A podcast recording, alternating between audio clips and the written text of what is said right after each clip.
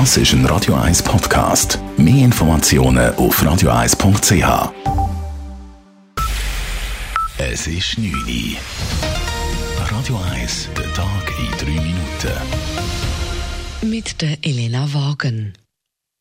Rasiermesser scharf. So knapp wird der Verlauf der US-Präsidentschaftswahl beschrieben. In mehreren Staaten wird noch immer gezählt. Zum Teil unterscheidet sich der aktuelle Stand der ausgezählten Wahlzettel um nur wenige Zehntausend Stimmen.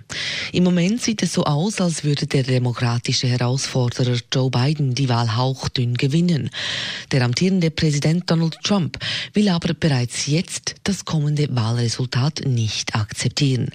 Heute Heute twitterte er erneut, man solle aufhören zu zählen und kündigte gar an, er werde gegen jeden Staat rechtlich vorgehen, in dem Joe Biden zum Wahlsieger erklärt wird.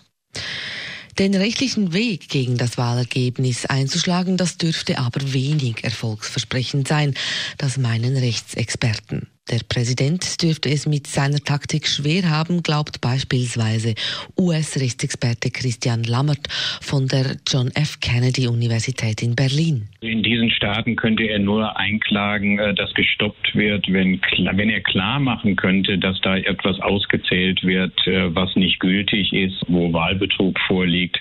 Und nach meinen Informationen geht bislang bei dieser Wahl alles mit rechten Dingen vor. Was der US-Präsident machen könnte, ist nachzählen zu lassen. Trump würde dies bei den aktuellen Resultaten aber wohl wenig bringen. In den neuen zusätzlichen Corona-Testzentren im Kanton Zürich sollen auch Schnelltests zum Einsatz kommen. Morgen eröffnet in Dübendorf ein Drive-In-Testzentrum. Nächste Woche nimmt auch ein Testzentrum beim Zürcher Kasernenareal den Betrieb auf. Dafür hat der Regierungsrat Mittel von gut sieben Millionen Franken bewilligt. Um die zuständigen Labors zu entlasten, sollen deshalb auch Schnelltests eingesetzt werden. Das erklärt Gesundheitsdirektorin Nathalie Rickli. Im Kanton haben wir neu die Schnelltests zur Verfügung, voraussichtlich etwa 50.000 pro Woche. Und das gibt natürlich eine Entlastung. Die Schnelltests sind, gerade wenn man kein Symptom hat, also wenn man zum Beispiel einfach reisen oder nur wenig Symptome hat, werden wahrscheinlich die anderen verwendet. Das entscheidet aber die medizinische Fachperson vor Ort. Wenn möglich, sollten aber weiterhin die PCR-Tests verwendet werden, da diese genauer seien, so Rickli weiter. Die Schnelltests sollen ergänzend bei Engpässen eingesetzt werden.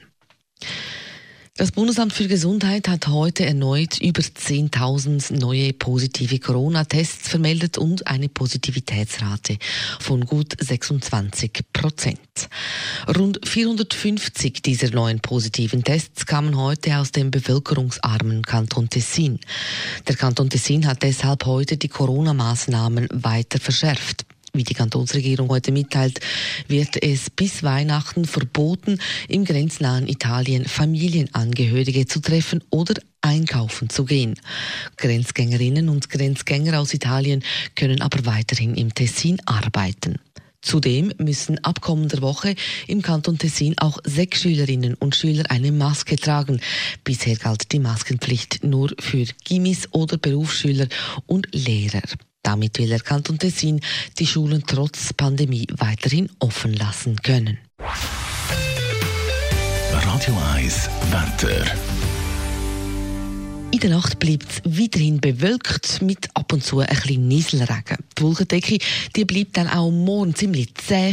Über dem Hochnebel auf rund 1000 Meter ist es zwar strahlend schön, aber bei uns unten in Zürich bleibt es eine ziemlich graue Sache. Auch Temperaturen sind morgen ähnlich wie heute.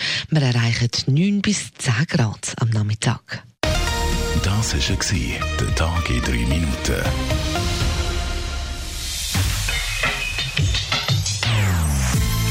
Non-Stop Music auf Radio 1. Die besten Songs von allen Zeiten. Non-Stop. Radio 1.